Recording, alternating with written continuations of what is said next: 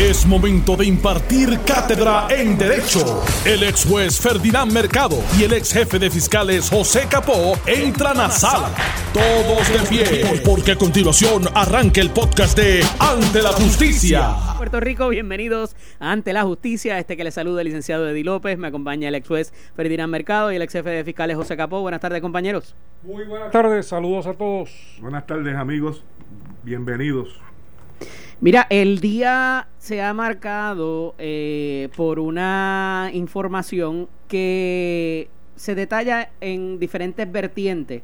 Y es que primeramente el Fideicomiso de Salud Pública advierte que la isla se acerca a un estado crítico por contagios de COVID-19. A los efectos ha habido también un apercibimiento del secretario de Salud, el eh, doctor eh, Lorenzo González, y también en la otra vertiente que hay que incluirle aquí y que es un poco la que más nos atañe o nos pudiera afectar eh, directamente a los temas que nosotros trabajamos, es que el Tribunal Federal, por voz del el juez El Pi ayer, indica que cerrará operaciones hasta el 14 de noviembre por razón de los contagios y de que parece que hay un descontrol y para no afectar a empleados o visitantes o participantes de los procesos eh, recesa sus trabajos. ¿Cuán probable es que eso ocurra también en los, en, los procesos eh, judiciales, en el área o en la esfera estatal? Eh, me parece que es importante que hablemos sobre eso y, y qué, nos, qué nos pudiera esperar o cómo pudiera atajarse la situación ya con lo que hemos visto, ¿verdad? En las diferentes órdenes ejecutivas, en las diferentes restricciones y el factor económico también. No hay duda de que hay una gran preocupación por el aumento de contagios, donde se estima que ya hemos superado los 42 mil casos y, eso nos coloca en una difícil situación en medio de una apertura y una flexibilidad y comienza la discusión de si debe eh, cerrarse nuevamente de manera eh, total y, empiezan a expresarse por un lado saludistas y por otro el sector económico, mientras que esto sucede en los Estados Unidos ya en el día de hoy llegó a las 200 mil muertes. Aquello que había dicho en marzo el doctor Fauci y que eh, se había corregido de 200 mil a 60 mil para proteger básicamente la presidencia de, Trump, pues se ha convertido en una realidad. Estamos en 200 mil y ahora lo que se proyecta no es que aumente a 250 mil en lo que resta de, de año, sino que se dupliquen las muertes, que estamos hablando de 400 mil posibles muertes en diciembre. Obviamente hay una preocupación, pero más que una preocupación hay un descontrol y una ineficiencia de, por parte de los gobiernos para poder mantener ese control. Y es por la presión económica. Ciertamente no es difícil prever que esta presión genera conflictos porque uno necesita producir para vivir y trabajar, en el caso de aquel que no sea un empresario, pues trabajar como empleado para llevar la comida a su casa y para pagar las deudas y todo aquello que le permite vivir bajo unos niveles adecuados. Por el otro lado, ya de marzo hacia acá, en el caso nuestro, pues ha sido bastante la presión y esa presión nos lleva a la flexibilidad y a ignorar la eh, posibilidad o, el peligro de mayores contagios y pensamos que pues, sobrevivimos.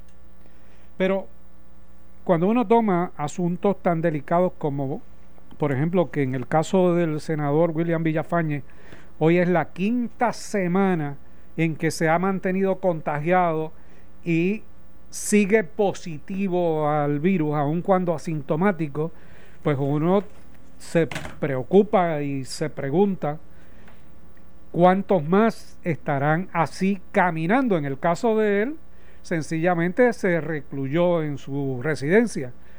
Pero ¿cuántos más asintomáticos andan por ahí eh, contagiando a los demás sin haberse hecho la prueba y son positivos y, nos tropezamos con ellos todos los días?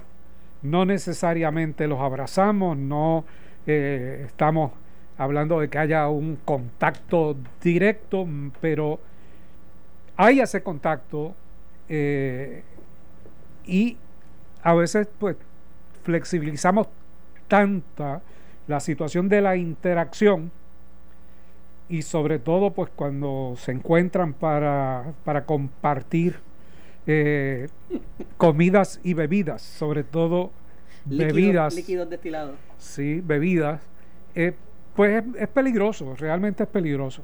Nadie tiene en este momento una varita mágica para resolver el problema. Pero parte de la solución es definitivamente tomar medidas más rigurosas. Y tengo la impresión, y ya el secretario de salud eh, desde el fin de semana viene diciendo que existe la posibilidad de que sea, se sea más riguroso, que se eleven las alertas, que nos preparemos, que discutamos la situación, mientras el sector económico dice, no, es muy temprano para discutir eh, esas posibilidades, vamos a esperar a que concluya esta orden del hasta el 2 de, de octubre. Yo creo que, que hay que comenzar a discutir todas las alternativas y las posibilidades con tiempo, porque el tiempo es valioso.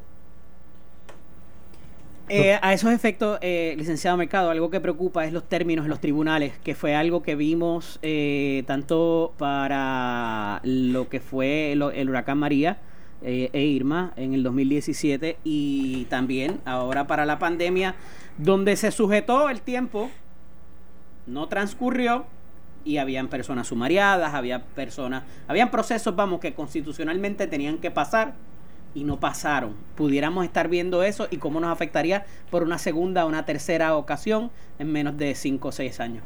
Pues mira, Eddie, la, experiencia nos ha dicho que por lo menos desde el huracán María en el 2017 en adelante, la postura del tribunal ha sido indistintamente de las situaciones eh, de riesgo y apertura de los procesos en los tribunales, se ha mantenido constante que va a defender los términos.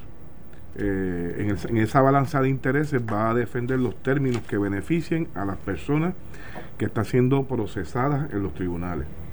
Eso ha sido, eh, lo hizo en dos ocasiones en cuanto a los términos después del huracán y lo volvió a hacer nuevamente cuando comenzó la pandemia, ¿verdad? Que son los casos que hemos visto donde eh, la ciudadanía ha levantado su voz porque personas que corrección no pudo llevar a las vistas preliminares quedaron eh, fuera de, la institución cuando estaban sumariados a esperar a ver si el Ministerio Público vuelve nuevamente a someter dichos cargos. Sabemos que las consecuencias, ¿verdad? Eso es por un lado a, a, los, a los imputados de delito. Por otro lado, las víctimas de delito, las víctimas, la parte perjudicada eh, siente la, situación de tener que volver a exponer su situación, eh, en gran medida puede desalentar el que el proceso sea nuevamente instaurado por parte del Ministerio Público, ¿verdad? Esa ha sido la constante.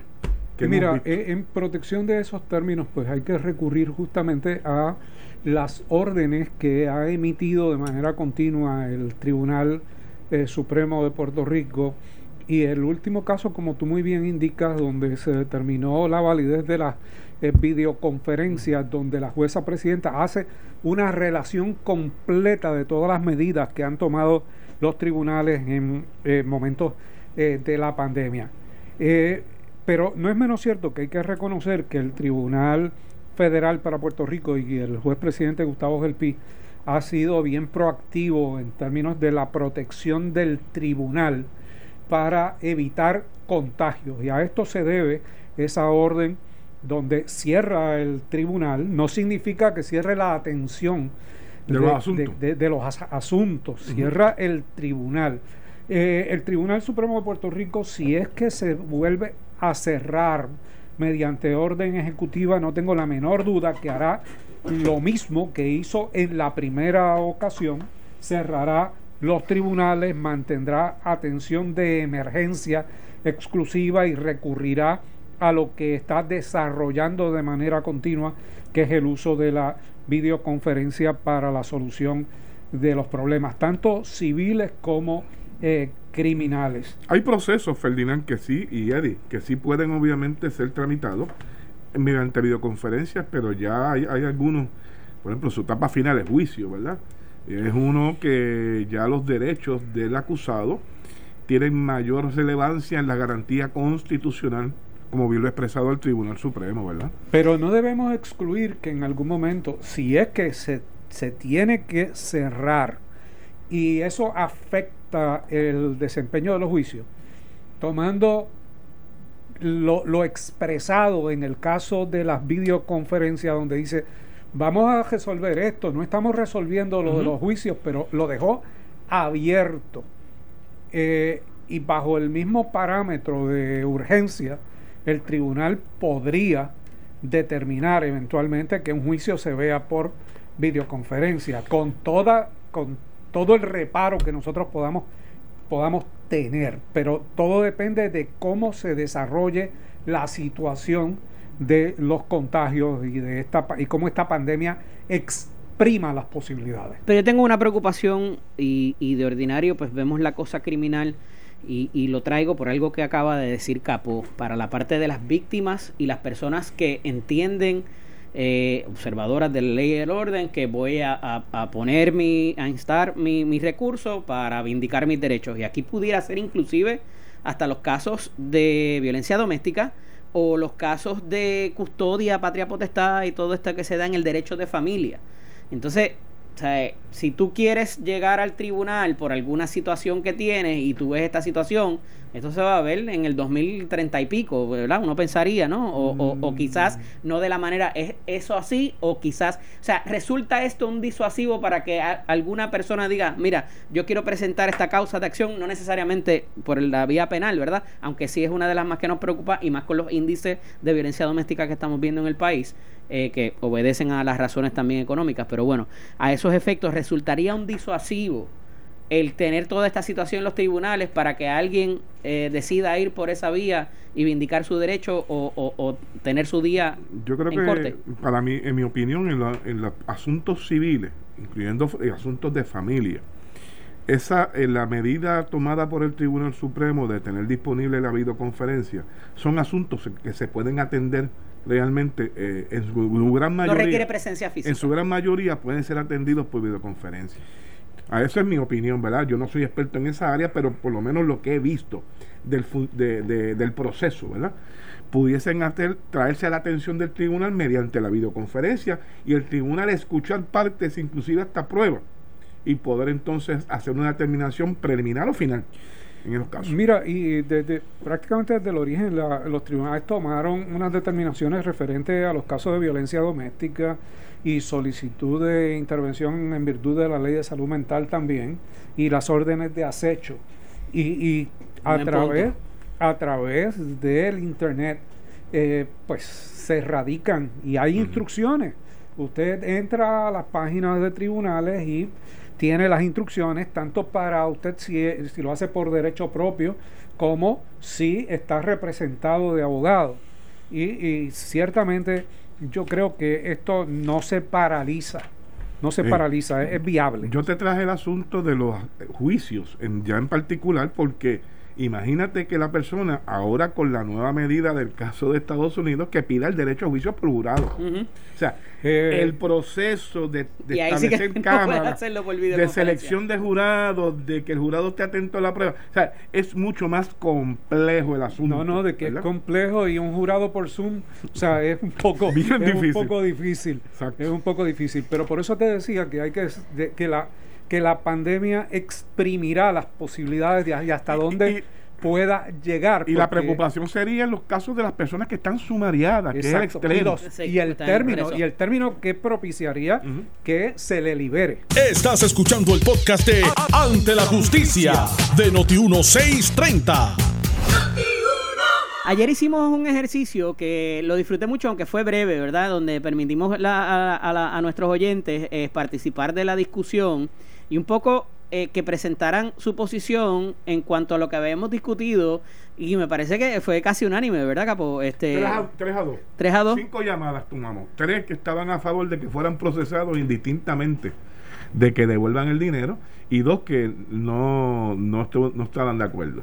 Que reconocían que si devolvían eh, no debían ser procesados. Claro, aclaramos en aquel momento que había que hacer una distinción de aquellos que realmente tuvieron la intención realmente de someter información falsa para apoderarse de un dinero que sabían que no le correspondía. Porque ahí pudiera haber habido intención. Claro. Y, Bueno, y aún entregándolo, aún entregándolo, yo creo que lo que pudiesen tener es por lo menos una un atenuante, porque obviamente evitan que el gobierno tenga que as- pasar por todo ese proceso, ¿verdad?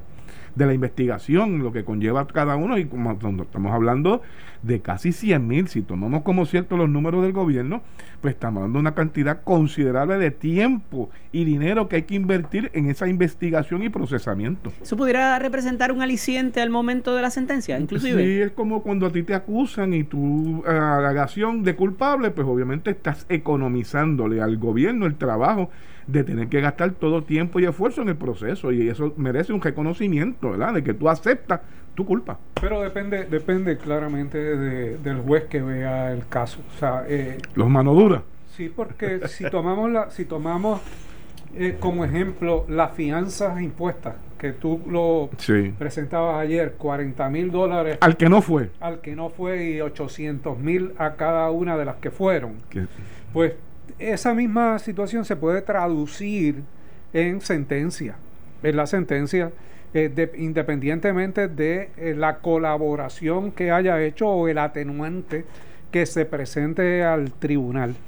Eh, no, no, no Los todo- jueces no están obligados. no están obligados, No, están obligados obviamente por la sentencia que dice el código en el caso específico de una de un delito. Pero eh, ¿Sabes qué pasa, Ferdinand? pues, pues obviamente también influye mucho su visión y, y, y sobre todo Y cuando se, cuando se quiere dar eh, La apariencia. una no no cuando se quiere dar, dar una, le- una lección social y este caso pues me parece que va dirigido a Sí, eso Pero a fíjate, si bien es cierto que la sentencia corresponde a los jueces imponerla, ¿verdad? No es menos cierto que el Estado y las partes, eh, fíjate que no estamos hablando de que no se procese, sino en los casos que se procesen, que sean señalados y son acusados. Si la parte devolvió el dinero, ya no hay que poner pena de restitución. Por lo tanto, esa entrega y la aceptación de la culpa, ¿verdad? Negociada. Pues me parece que tiene que haber un aliciente para que promueva esto. Yo creo que las partes, y tú sabes que normalmente los fiscales y abogados llegan a unos acuerdos por la regla 72 de evidencia y en el 90% de los casos, diría yo, la práctica me ha dicho que los jueces aceptan los acuerdos que las partes han sometido ante su consideración, siempre obviamente respetando que el derecho a imponer la sentencia siempre es única y exclusivamente del juez. Pero eh, los jueces no operan en el vacío, los jueces saben, leen los periódicos todos los días, saben, fíjate que se está procesando, pero tienen que tener una diferencia, aquel que diga yo no voy a ver mi caso y sale y se le prueba su culpabilidad más allá de duda razonable, pues a eso usted le pone el peso de la ley completo y todo lo que tenga a su alcance. Pero claro, cuando hablamos de que la sentencia es del juez, estamos en un sistema actual de sentencia determinada, que la sentencia la dispone la ley. Eh, para uno bajar esa sentencia tiene que entrar en negociación ya sea para reclasificar eh, delitos, archivar otros de tal manera sugerir penas sugerir penas que sean que sean concurrentes, y no consecutivas. O sea que, es un mecanismo procesal eh, distinto. Lo que sí está es en el juez la discreción de aceptar esos acuerdos o no aceptarlos. Y ahí es donde podemos ver las diferencias en los años que se imponen en la sentencia e inclusive las probatorias. En este caso, siendo fondos públicos, tiene que reclasificar no, tendría, tendría que reclasificar. quitarle esa frase de que son fondos públicos. Oye, y no, o sea, no podemos obviar tampoco el asunto de que no todas las circunstancias son las mismas. Los casos pueden parecerse y a veces la gente afuera no no no, no tiene el privilegio de poder ver el expediente, eh, el juez sí. Entonces, eh, te parecería que a lo mejor al más humilde le dieron eh, le dieron hasta con el cubo del mapa y al otro le pasaron la mano, pero no necesariamente es así y el juez no necesariamente se tiene que explicar. hay que tomar en consideración, por ejemplo, yo desconozco si estas personas que se le echaron los 800 mil dólares tenían un historial delictivo. Por, eh, poner, un, ejemplo. Por poner un ejemplo. Pero ciertamente es una cantidad que a primeras luces a primeras luces uno mira. Uno trinca. no, uno puede decir que es irrazonable. Totalmente susceptible de una moción de rebaja de fianza. Eso es automática una moción de rebaja de fianza y, casi, casi probable de que se la van a rebajar. Y más cuando fueron voluntariamente. Claro, y comparecieron a su citación, no, no, no se ocultaron. Fueron allí, es más, lo más seguro que fueron hasta sin abogado. ¿Ok? Hasta sin abogado. Eso tiene un efecto también. Pues eso tiene en su momento que Sí, eso tiene un efecto eh, serio. Mi recomendación es que usted siempre vaya acompañado de abogado a cualquier situación en que se le cite a un tribunal o tenga que comparecer a un tribunal, aunque le parezca eh, extraño y aunque los tribunales inclusive auspician que usted vaya y se represente pro se, o sea, por, por derecho propio. la política en pública. Muchas, en muchas eh, situaciones y evite el gasto de abogado. La realidad es que el abogado está adiestrado para hacer los planteamientos de derecho ante un tribunal que usted, dentro de la mejor buena fe y pensando que se está ahorrando un dinero, usted no tiene esas herramientas para presentárselas directamente al tribunal. Bajo ninguna, bajo ninguna circunstancia le estamos diciendo que es que el abogado vaya a mentir o vaya a esconder o vaya a de alguna manera conseguir que, ¿verdad? No obstante, le van a hacer unas preguntas y estas personas tienen un adiestramiento para hacer las preguntas que a lo mejor usted va a decir más de lo que eh, tiene que decir o pudiera sacar sacado, eh, ser sacado de contexto, por lo cual el abogado le va a decir hasta dónde puede llegar. O desconoce un planteamiento que es una defensa que el abogado ha estado académicamente preparado para, para reconocerlo para, Para identificarla y para poder presentársela al tribunal. O sea, que todos hablemos de derecho no significa que todos sepamos derecho ni que estemos preparados en el área del derecho. Que todo Puerto Rico cree que es abogado, sí, pero no todos tienen las herramientas y destrezas para poder litigar en un tribunal. Claro. Mira, me pasó anoche eh, leyendo esta nota que vamos a, analizar ahora, que dije, pero vean acá, otra vez algo más pasó en la cosa electoral. Porque cuando trasciende la noticia, dice, se paraliza el conteo o no a paralización de eh, la impresión de papeletas. Y yo dije, ¿qué pasó ahora? Porque no había trascendido que había ocurrido nada. Sí, habíamos estado eh, hablando acerca de eh, un tipo de impugnación a la celebración del plebiscito eh, por razón de una expresión del gobierno federal y a esos efectos la búsqueda de los famosos y, notorios 2.5 millones para celebrar la consulta de estatus, a lo cual el, obviamente el, el, el, aparato federal se trancó a, desembolsarlos y a esos efectos pues hubo una impugnación para que se presentara el eh, se lleve a cabo y se haga el gasto como tal y sabíamos que ese proceso iba eh, corriendo pero a esos efectos el Tribunal Supremo de Puerto Rico determinó ayer lunes no paralizar los procesos conducentes a la celebración del plebiscito del 3 de noviembre en una resolución que contó con el voto disidente de dos jueces. Anteriormente, los legisladores Luis Vega, Tatito Hernández, Connie Varela, Bianchi, Jesús Manuel Ortiz, Ramón Luis Cruzburgo habían solicitado al alto foro que ordenara detener la paralización, eh, detener la impresión y digitalización de la papeleta del plebiscito estadidad sí o no que busca realizar la actual administración del Partido Nuevo Progresista en las elecciones generales. Los legisladores solicitaban el remedio para paralizar los trabajos, alegando que la Comisión Estatal de Elecciones no debía hacer uso de fondos públicos para un propósito que sea parte de la finalidad pública exigida por la Constitución. Sin embargo, el alto foro emitió una resolución hoy que aunque no dispone del caso, declara no al lugar a la moción solicitada para la, para la paralización de la impresión de las papeletas del plebiscito. En el documento enviado por el Tribunal Supremo se expone que tomando en cuenta la experiencia de las primarias, donde la tardía entrega de papeletas provocó una segunda ronda de la votación, no consideraban el remedio posible, aunque este tribunal tiene la facultad para emitir remedios oportunos en eventos electorales antes de que recaiga una sentencia final y firme, considero que en este particular no procede ejercerla porque la solicitud de los peticionarios tendría el efecto directo de retrasar el proceso de impresión de todas las papeletas para el próximo 3 de noviembre. No se trata de inconsistencia, sino de improcedencia en derecho. Lee el documento de siete páginas. Adviértase que en este caso también se encuentran presentes importantes garantías, tales como el derecho al voto y la libertad de expresión. Esas garantías no deben ser paralizadas en el día de hoy, como pretenden los peticionarios, y la disidencia expuso el juez asociado señor Estrella Martínez. Los jueces Colón Pérez y Rodríguez, Rodríguez debe ser, emitieron opiniones disidentes.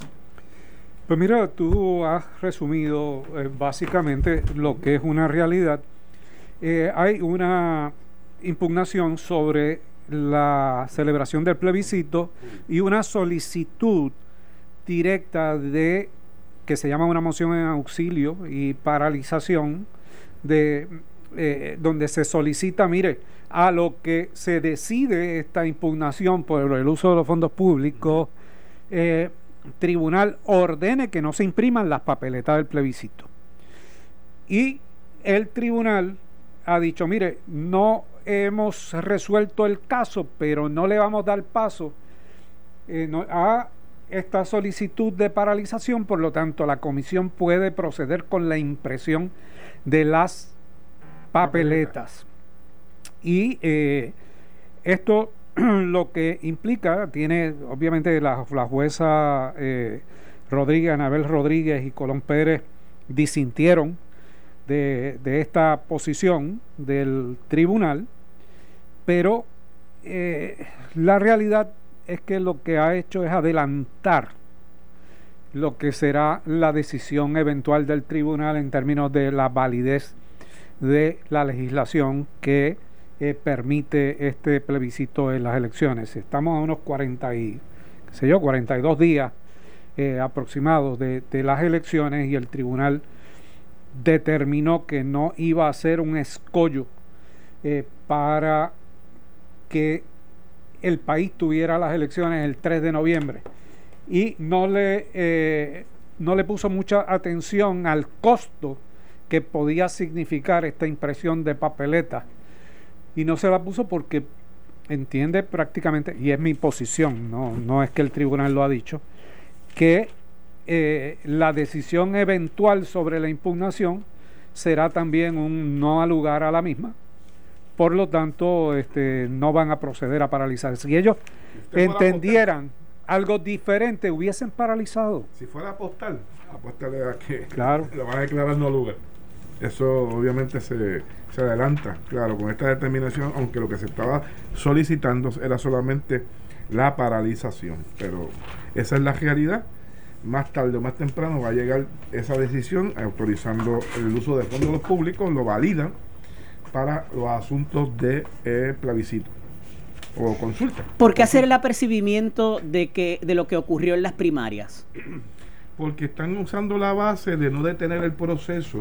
eh, eh, El calendario electoral. El calendario electoral. Sí. Eso, eso es lo que uno puede percibir, O sea, ¿verdad? los avances que se han logrado, nosotros no los vamos a detener. No vamos a ser los culpables Claro. de que se tenga que mover la fecha de las elecciones por no voy a esta aparecer yo situación. dictando Ser en el- aquel momento, ¿verdad?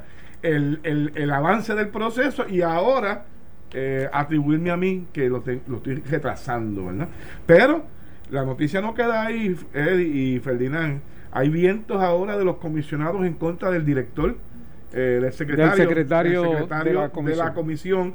a los cuales parece que, según se alega la información periodística, aprovechó la nueva ley del aumento en salario de su posición para entonces acogerse al retiro.